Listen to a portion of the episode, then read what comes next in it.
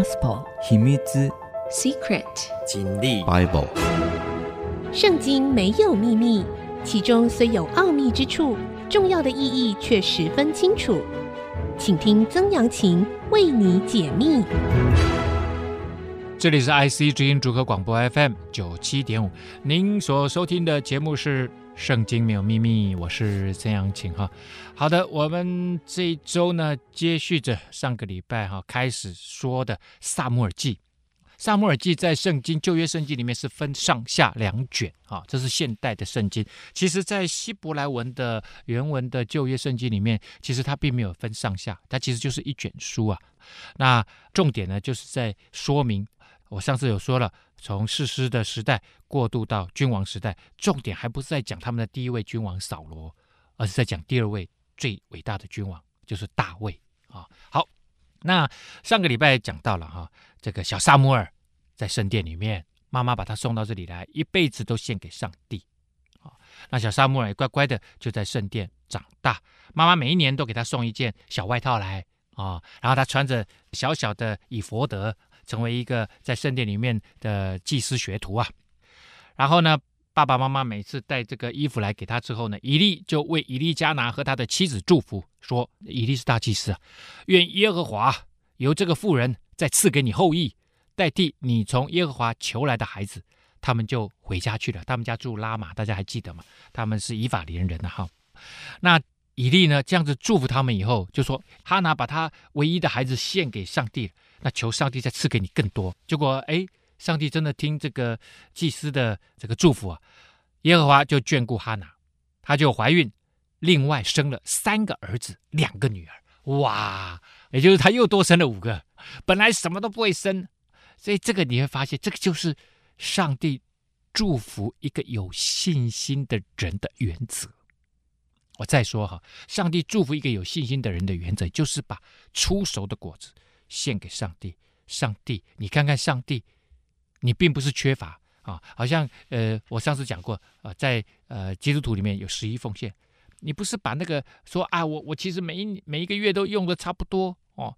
上帝说你试试看看，当你把十一就是十分之一一万先奉献出来，另外那九万，上帝会用奇妙的方式再祝福你的。这边你看到哈拿把他第一个孩子献给上帝，上帝另外再送他五份五倍呀、哎呀。所以呢，上帝的作为是非常非常奇妙，上帝补足补满。所以圣经里面啊，这个大卫王他有一首诗啊，之后我们有时间我们会来分享。哦，诗篇二十三篇非常有名的诗篇，它里面就讲到，神会让你福杯满溢，就是会满足满出来。本来只有一个，他觉得已经很不错了，上帝说再来五个，远远超过他所求所想。这个孩子撒母耳在。耶和华面前渐渐长大，他是特别说明撒母耳是在上帝的面前长大的，那你就会特别蒙上帝的祝福。以利年甚老迈，听见他两个儿子带以色列众人的事，又听见他们与会幕门前伺候的妇人苟合，他就对他们说：“你们为什么行这样的事呢？我从这众百姓听见你们的恶行，我儿啊！”不可这样！我听见你们的风声不好，你们使耶和华的百姓犯了罪了。人若得罪人，有事实审判他；人若得罪了耶和华，谁能为他祈求呢？然而他们还是不听他父亲的话，因为耶和华想要杀他们。这里我们看到以利年老，但是其实他那两个儿子。何弗尼跟菲尼哈这两个儿子行恶不是这一天两天呢、这行恶已经很久了。他们一直听到他们，后来他们两个居然跟会幕这个会幕门口哈、啊、伺候的妇人，这是代表什么呢？这个一般来讲，这些妇人他们是不能进圣殿的，他们是在圣殿外面预备食物的妇人，帮忙煮饭，伙房里面工作的。第二个呢，他们也做一些杂工。清洗，因为你知道那个杀牛宰羊啊，他们有那个洗濯盆呐、啊，要洗手啊，里面都有血啊，哦，然后地上这个通通都要清理的，其实是这些帮忙的妇人，就还他们居然跟这些帮忙的妇人苟合，大家听得懂吧？啊、哦，其实就是发生性关系，乱七八糟啊！这些风声传到他爸爸耳朵，他爸爸不应该只有今天才听到吧？老早就应该知道。可是他纵容他的孩子，到最后实在是听不听不下去了，才勉强说：“哎，你们这样不好哎。”结果呢，他们当然不听。你建立规范一定要在小时候就建立规范，等到他们长大，他根本不听你的。孩子撒母耳渐渐长大，耶和华与人越发喜爱他。所以，一个在圣经里面。说到一个人的生命是美好的生命，一定是上帝跟人都喜爱他的生命。所以耶稣长大的时候，新约圣经里面想说，神跟人爱他的心天天增长。神跟人爱他的心呐，啊，天天增长。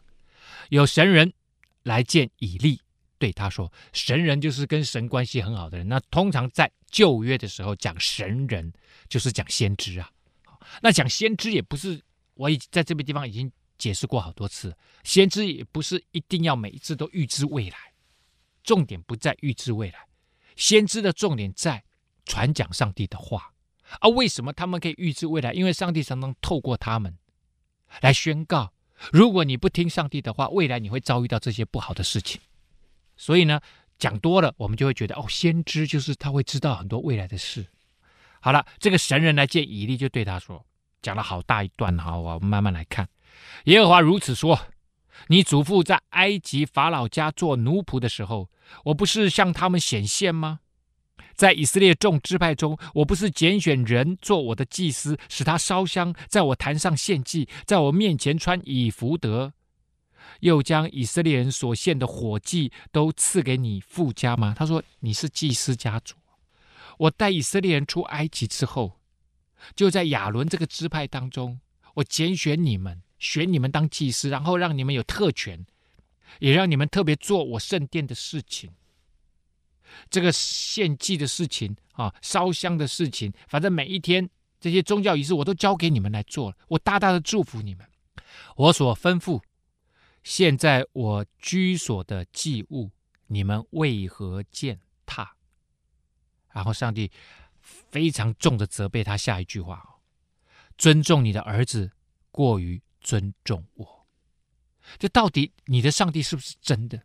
如果是你的上帝是真的，你怎么可能纵容你的孩子在圣殿里面做这种事情，践踏神的祭物，而且在跟圣殿里面这个呃呃这些女仆们乱发生关系，把这个圣殿好像当做妓院一样？在那个时代哈，西亚地区。中东地区很多拜假神偶像的，他们的所谓的圣殿里面确实是有妙计，因为他们拜的很多叫所谓的生殖女神啊，什么女神，那他们就透过这些妙计啊，你男士去那个地方跟他们发生关系，就能够得着这样的祝福。那么显然，这个何弗尼跟菲尼哈这两个儿子，他们也被沾染的这种啊当地的这个文化跟习俗乱搞一通啊。把我民以色列所献美好的祭物肥己呢？把我人家献给上帝的这些祭物，你哪来自肥呀、因此，耶和华以色列的神说：“我曾说你和你的富家永远行在我的面前，现在我却说绝不容你们这样行，因为尊重我的，我必看重他；藐视我的，他必被轻视。”上帝借着这位神人告诉以利说：“我以前跟你们讲。”说你跟你的富家会永远在我面前服侍我，现在我要改口了。No，不行，绝不容你们这样行。Stop，到这个地方为止了。我们休息一下，稍后回来。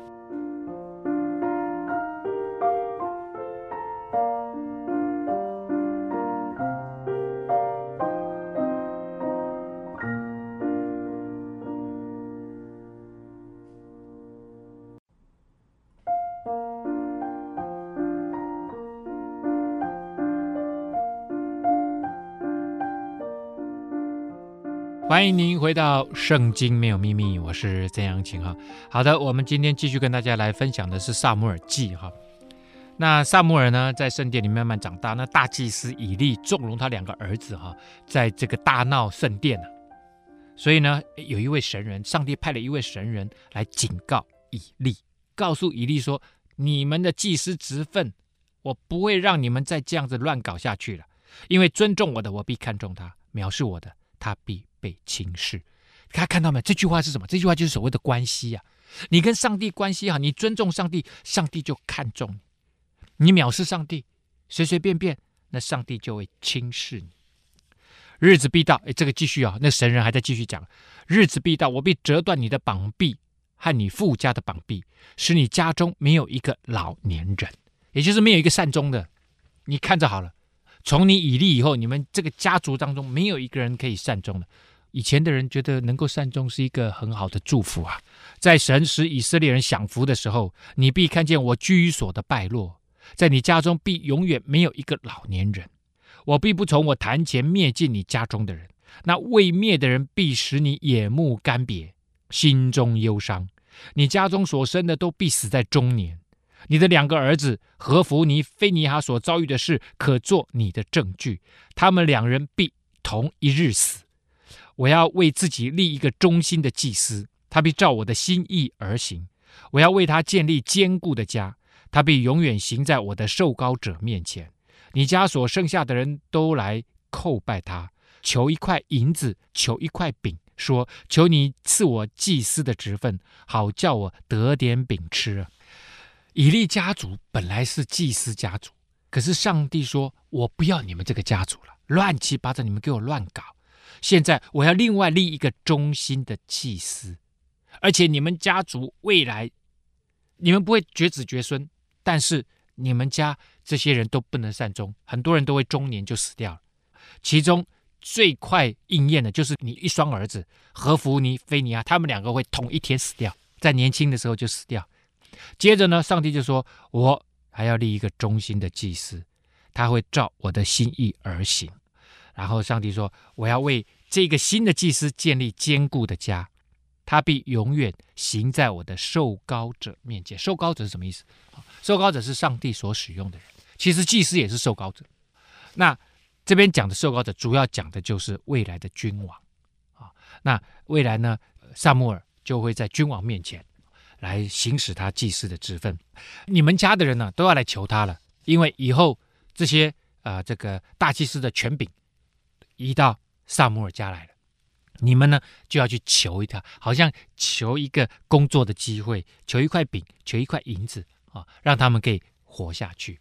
你看看，就是你没有忠于你的职分，上帝看重这个职分，可是你自己却没有忠于这个职分。结局就是以后你们家要全部都要败落。童子撒母耳在以利面前侍奉耶和华。现在我们又把故事转回到萨摩尔身上，你会发现交替的叙述，这个在文学的技巧里面也是非常重要的。我这样子交叉叙述，让我们好像剪辑一样。这个蒙太奇的手法，电影里面就是蒙太奇。在法文里面，原先的意思就是剪辑的意思，让我能够剪辑到让你完全看到事情的各个面向，好像历史多线进行，但是我又能够叙述的井井有条，让你可以很清楚明白的看清楚。所以早期的蒙太奇手法看电影，蒙太奇手法就是我只要透过剪辑就能够让你清清楚楚明白的讲完故事，看完故事。好了。那当那些日子，耶和华的言语稀少，不常有默示啊。刚刚那个神人来警告以利，那就不是默示了啊，那不是默默的给你启示，那就是直接明讲了，来警告你。但是呢，一般而言，在那个时代，如果这这这个时代也是一样，所有跟上帝有美好关系的，上帝有些时候在你心里会有一个很深切的感动的想法。这叫做默示，然后因为你跟上帝的关系啊，你就清楚明白说，哦，这是从上帝来的。有些时候我在祷告当中有这个意念进来，你自己如果啊不能够很肯定，也可以去问啊，嗯，就是在信仰当中的你的这些长辈啊，也许也可以问你的牧师啊，他们会给你印证哦，你最近有这样的感动哦。啊，是到底是对的还是错的？这样子哦，好，那没有什么漠视了哦。这个因为为什么？因为以利跟上帝的关系不好了嘛，那上帝也不理你。这个对于做这个祭司职分的人，这是一个非常难过的事情。就是你每一天要跟上帝相处，但是上帝却没有给你任何的感动。有一天呢，以利睡在自己的地方，他眼目昏花，看不分明，年纪大了，可能白内障、青光眼什么的。神的灯在神耶和华殿内约柜那里还没有熄灭，撒母耳已经睡了。那这个耶和华的殿啊，会幕跟后来的圣殿，它基本上会幕就是呃圣殿的一个基本款就对了。啊，那里面有圣殿，里面还有一个至圣所。那至圣所里面呢，就会存放约柜，啊，上帝跟人之间的这个约定。结果，上帝的灯点在圣殿里面，还没有熄灭。耶和华呼唤撒母耳，撒摩尔就说：“我在这里。”啊，可能听到说：“撒摩尔，撒摩尔。”那这个呃。小朋友呢，他睡了，哎，还没有睡得很熟，就听到有人在叫他，说：“哎，我在这里啊！”就跑到以利那里。哦，他原来以为是以利在叫他，老老老先生、老老祭司在叫他，就说：“呃呃，你呼唤我吗？我在这里啊！”啊，小朋友说了，以利就回答说：“哎，我没有呼唤你，去睡吧，睡吧。”啊，结果呢，撒母耳就回去睡了。耶和华又呼唤撒母耳，撒母耳。撒母耳，就撒母耳又起来了，又赶紧跑到以利那里去，就说：“你呼唤我，我我在这里啊。”以利又回答说：“我的儿啊，我没有呼唤你，你去睡吧。”那时候撒母耳还没有认识耶和华，也未得耶和华的默示，也就是这时候撒母耳其实他就只是在这个圣殿里面当祭司的一个副手。他没有自己经历过上帝，我我我之前讲过，这个认识是经历过真正的，你有经验上面的很亲密的这样子的认识，他自己还没有认识上帝，所以他不知道是上帝在叫他啊啊！如果是以利，以利可能就哎有感觉，以利就知道。耶和华第三次呼唤撒母耳，撒母耳，撒母耳。撒母耳就起来，又跑到以利那，所以第三次了，说：“你又呼唤我吗？啊，我在这里啊，非常的忠心哦，这个小朋友。”以利这时候才明白，如果不是我叫他，那是耶和华在呼唤童子啊，那是上帝在叫他，不是我叫他，因为现在圣殿里面就我跟他两个人在旁边睡觉啊，因此以利就对撒母耳说：“你仍去睡吧。”如果再呼唤你，你就说：“耶和华，请说，仆人静听。”撒母耳就去了，仍睡在原处。耶和华又来站着，像前三次呼唤说：“撒母耳，撒母耳啊！”究竟这一次第四次了哈，撒母耳会如何跟上帝之间的互动呢？我们休息一下，稍后回来。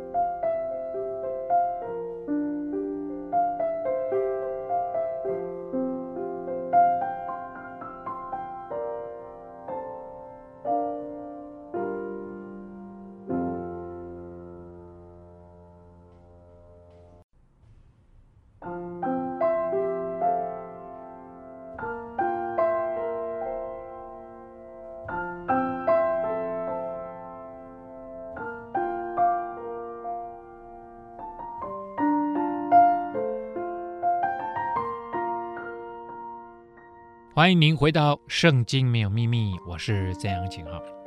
撒母耳，撒母耳，哇！我刚刚已经这个学了好多次了哈。第四次，上帝呼唤撒母耳。撒母耳这时候还是个小朋友，也许六七岁而已。他还不是跟上帝有非常亲密的关系。他一直在圣殿学习如何做一位祭司当做的事情。他其实就是一个实习生啊，在那里学习很多宗教的事物，但是信仰不是宗教事物。宗教你会发现，当它变成完全仪式的时候，那个真正的关系就丧失了。所以它是一个信仰，就是我相信了，而且在我生命当中不断的实践，而且跟上帝不断的建立关系。所以那个信心就是我人相信上帝，而且会越来越相信，那个信心会越来越强。好了，上帝第四次呼唤撒母耳，撒母耳就回答说：“请说，仆人静听。”啊，小朋友的声音我不会学了哈。耶和华就对撒母耳说：“我在以色列中必行一件事，叫听见的人都必耳鸣啊！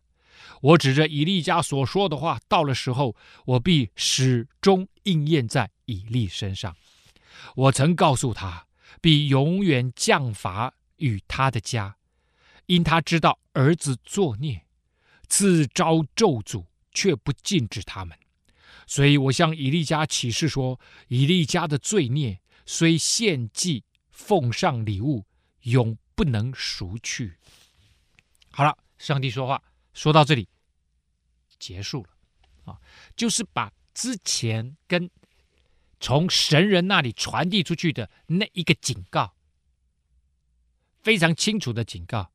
上帝这次借着撒母耳说：“上帝要实践了，上帝要下杀手了。”就说：“我之前说了，这个人他明明知道他儿子所做的事情，却不愿意禁止他们，所以现在他们的罪孽，即使他献上再多的礼物，我都不听了，我都没有办法让他赎罪了。”撒母耳睡到天亮，就开了耶和华的殿门，不敢将末事。告诉以利，不敢讲啊！那是他尊重的大祭司以利老祭司，他怎么敢讲？说上帝要要要惩罚你们了啊！以利就说：“耶和华对你说什么？你不要向我隐瞒。你若将神对你所说的隐瞒一句，愿他重重的降罚于你。”你看哈，以利说：“耶和华神对你说什么？你不要向我隐瞒，你要。”诚诚实实的跟我说，所以撒母耳变成什么了？撒母耳从上帝那里接收话语，然后要传递上帝的话语，所以撒母耳就成为先知，开始他的先知生涯。从一个小朋友开始，他就成为一个先知。先知就是传递上帝话语的人。所以现在在各个教会里面，每一个礼拜的。聚会，牧师传讲上帝的道，传讲上帝圣经上面的话，其实他就职分就像一个先知一样。撒摩尔就把一切话都告诉了以利，并没有隐瞒。以利就说：“这是出于耶和华，愿他凭他的意志而行吧。”撒摩尔长大了，耶和华与他同在，使他所说的话。一句都不落空，因为上帝与他同在，上帝对他说话，他就说出来。那上帝所说的话，每一句他都不会落空，他一定会实践，他一定会实践。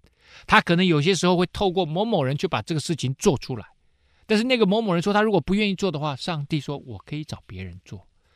上帝的荣耀就在这里看到了，他掌管一切啊，从蛋到别是巴。所有的以色列人都知道耶和华立撒母耳为先知，所以，哎，这时候的以色列还没有变成一个统一的王国，但是因为撒母耳从小在圣殿慢慢慢慢长大了，他所说的话每一句都应验了，大家就慢慢慢口耳相传。从但但是最北边，别是巴是最南边，从但到别是巴就有点像我们讲台湾的从基隆到恒春，啊，就是这个意思。啊，这就是从南到北，从北到南，everybody 都知道了。撒母耳现在已经成为上帝手中使用的那一位先知啊。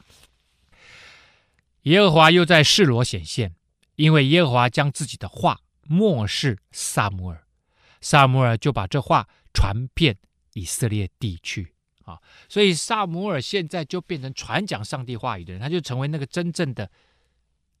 法定的先知啊，好，我们这样子讲好了。好，那接下来我们要来谈以利这两个儿子。撒母耳不是神借着他就说这个惩罚要临到了吗？在这个时间，以色列人其实他们最主要的一个敌人是在从地中海沿岸这个大的平原的非利士。啊，我们现在来开始讲他们跟非利士人之间的这个敌对的状况。以色列人出去与非利士人打仗，安营在以便以谢；非利士人安营在雅弗。啊，好，那我稍微解释一下以便以谢在哪里呢？以便以谢，大家呃，我们先以死海啊，死海在以色列这个菱形土地的东南角啊，有一个死海，东南角在比较靠东边一点点。东东南啊，在那个地方。那这个以便以谢呢，大概在死海的这个呃西岸啊，死海的西边这里，那离几公里的地方呢，不远。那比较靠死海的北边啊，西北这个地方。亚弗在哪里呢？啊，亚弗大概就在死海到地中海中间那块地方。那这个亚弗当然就是属于这个菲利士人的土地。那以便一些。这个地方是属于以色列人。好，那他们在这个地方对峙啊。菲利士人向以色列人摆阵，两军交战的时候，以色列败在非利士人面前。非利士人在战场上杀了他们的军兵，约有四千人。啊，之前我们讲过了哈，非利士人大概是从北方爱琴海那个地方往下迁移到这块土地上面，然后他们呢，大量的从事铁器的制造，所以他们就制造很多兵器。啊，早期这个以色列人他们的呃武装能力确实是不如非利士人，所以呢，哇，第一次打仗，以色列就死了四千多个人，百姓就回到营里面，以色列的长老就说：“耶和华今日为何使我们败在非利士人面前呢？我们不如将耶和华的约柜从示罗抬到我们这里来，好在我们中间救我们脱离敌人的手。”啊，示罗在比较北边呢。所以他们就从北边把上帝的约柜带下来。这个中间有一个概念很重要。他们为什么会这样子想？因为在那个时代，两河流域那个地方的泛灵论的这些所谓的神明的每个地方拜的神明都不一样。那他们认为那个时候战争谁赢了，就是代表你所拜的那个神明。赢了对方的神明，所以以色列输了以后，他们认为一定是约柜没有来到我们这里，神没有与我们同在，没有跟我们一起去征战，所以我们才输了。所以他们就说：“那我们把这个约柜从示罗抬到这里来。”大家看到没有？这个就是被什么？被其他的拜假神偶像的这些文化影响了的概念。怎么可以随随便便抬那个上帝的会幕啊？就抬到这里来，不行的啦！上帝没有说他要来，你不能够随便去抬他来。而且这些人不知道，他们跟上帝的关系才是最重要的。他们自己乱七八糟乱搞，那时候的以色列人都乱搞，根本没有好好的敬拜上帝，连那个那个以利的家族都乱搞，上帝怎么会祝福他们？所以呢，我们就在看他们把上帝的这个约柜。抬来了，还不是把会幕抬了吧？只把约柜抬了。哎呦喂，那个约柜代表至圣所，是人一般人是不能随便进去的。我们先休息一下，稍后回来。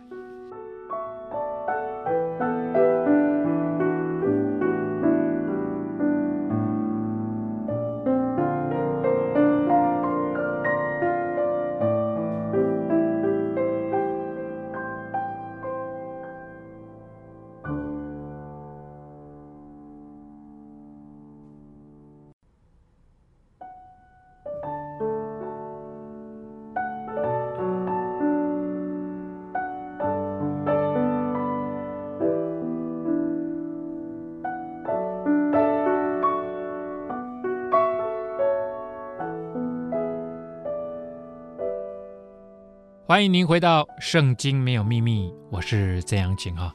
好的，我们看到了以色列人跟非利士人打仗啊，然后呢，他们第一仗输了，死了四千人。他们就说，那一定是神没有与我们同在，所以就把约柜抬来了。百姓就打发人到示罗，从那里将做二基路伯上万军之耶和华的约柜就抬来了。以利的两个儿子何弗尼和非尼哈与神的约柜同来。哇，他们两个压阵了，他们两个祭司就压阵了。耶和华的约柜到了营中，哇，以色列众人就大声欢呼啊，地都震动了。哇哇，上帝同来了，哇，这个士气大振了啊，结果他们快要赢了。非利士人就听见了欢呼的声音，就说。在希伯来人的营里面大声欢呼是什么缘故呢？哎，对面怎么怎么大声欢呼啊？随后就知道了，原来是耶和华的约柜到了他们的营中啊。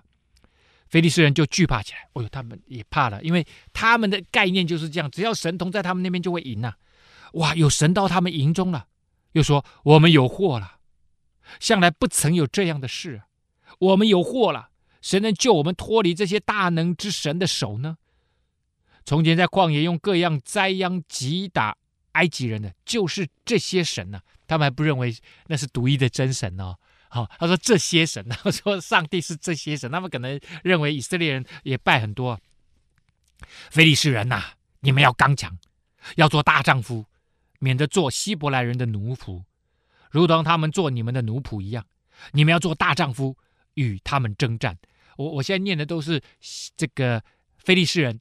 这些将军们，他们自己在开会，发现了对面，哇，这个约柜来了，他们就自己开会，然后他们自己互相怎么样激励士气，说我们要做大丈夫，我们要抵抗他们，我们不能做他们的奴仆。好了，结局是怎样？我们来看看哈，非利士人和以色列人打仗，以色列人败了，各向各家奔逃，被杀的人甚多，以色列的步兵扑倒了三万。约柜没来到还好。约柜来了，本来死四千，现在变死三万，这个败得更惨呐、啊！而且呢，接下来神的约柜被掳去，以利的两个儿子何弗尼、菲尼哈也都被杀了。大家看到没有？以色列人的首领是谁？以色列人首领居然是何弗尼跟菲尼哈，而何弗尼、菲尼哈他上面还有以利，所以这就是士师时代真正的。祭司治国，祭司才是掌国权的人啊！好了，当日有一个便雅悯人从镇上逃跑，衣服撕裂，头蒙灰尘，来到示罗。衣服撕裂，头蒙灰尘，这是他自己弄的啊，这不是敌人弄的啊！以色列人代表自己非常的悲伤，非常的哀痛，他们就会做这个动作，把衣服撕开，然后把地上的尘土泼到自己的头上啊，就是代表。这个遭遇到非常大的痛苦跟灾难，啊，来到了示罗，为什么？来报告战情呢？到了的时候，以利正在道旁坐在自己的位置上观看，为神的约柜心里担忧。他想说，他他他他让他们把约柜借走了啊，呃，为了要打仗的关系啊，那这个他都没有求问上帝，可不可以做这件事情？那人进城报信，合城的人都呼喊起来了。他想说：“哇，那个回来的那是不是这？看看大家都都都着急担心呐、不知道结局会如何嘛？”以利听见呼喊的声音，就问说：“这喧嚷是什么缘故呢？”那个人就急忙来报信给以利，大家就把他带来了，赶快赶快报告是什么事。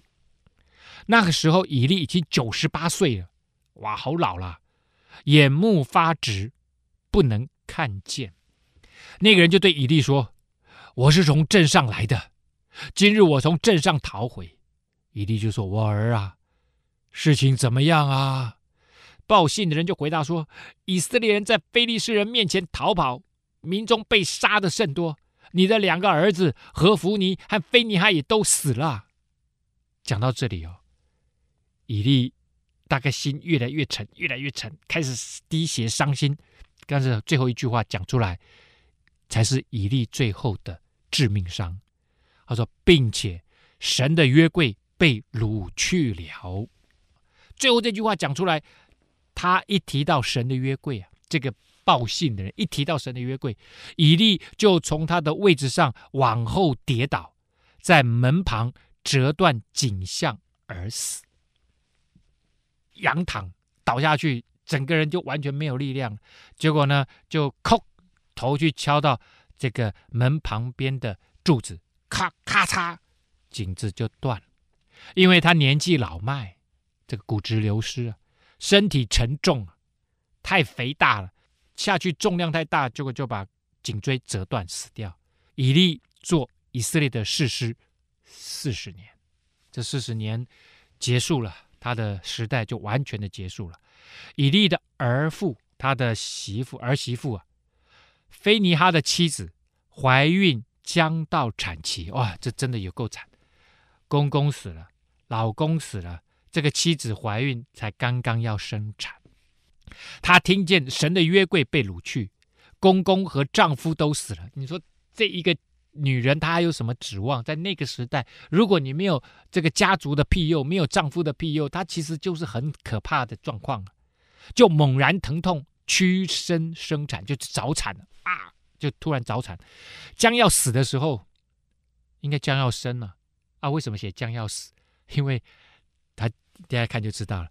旁边站着的妇人们就对他说：“不要怕，不要怕，赶快生，用力，用力，用力！你生男孩了，你生男孩了。”他却不回答，也不放在心上，因为这个妇人她已经心死了，太伤心了，然后又经历生产之痛。他给孩子就起名叫做以迦博，伊卡博的以迦伯说：“荣耀离开以色列了。”这是因为神的约柜被掳去，又因她的公公和丈夫都死了。伊卡博的希伯来文原文的意思就是没有荣光，没有荣耀。他的意思就说，因为神的约柜被掳去了。荣耀已经离开以色列了，因为他们的荣耀就是神。这个女子嫁到这个家族里面来，这个家族是大祭司的家族，祭司的家族是权力的中心。我相信她当时结婚的时候，一定是觉得自己很有荣耀。结果现在公公死了，丈夫的兄弟也死了，他们家最重要的三位男人都死了，然后她现在要生产。所以他生产的时候，他就心里面就发现了一个事事实，就是这个家族已经完全没有荣耀，而且这个国家也没有荣耀。为什么？因为神的约柜已经离开了他们，被掳走了。本来他们认为决定战争的是神，结果他们的神居然约柜最重要的约柜被掳走了。那个约柜不是一般人能进去的，他们这样随随便便就把它搬出来。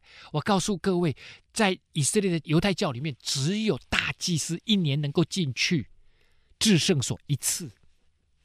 这么重要的，他们居然随随便便就把它抬出来，然后抬到前线去，然后被掳走了。就会看到真的是很随便。我们之前有讲过士师记的时候，最后一句就是他们当时没有王，个人任意而行。你可以看到，这个就是任意而行，甚至连祭司本身都任意而行，连上帝最最重视的约柜也都随随便便抬来抬去。然后这个女子就说最后一句话：“荣耀离开以色列，因为神的约柜被掳走了，连他自己都死掉了，生了这个孩子，他自己也死了。”好，我们今天呢，节目到这个地方要告一个段落了。下一周我们会继续的来跟大家分享撒母耳记，撒母耳如何兴起，撒母耳如何带领以色列走上另外一个不一样的时代。好，我们今天节目到这个地方告一个段落，我们圣经没有秘密，下次再见。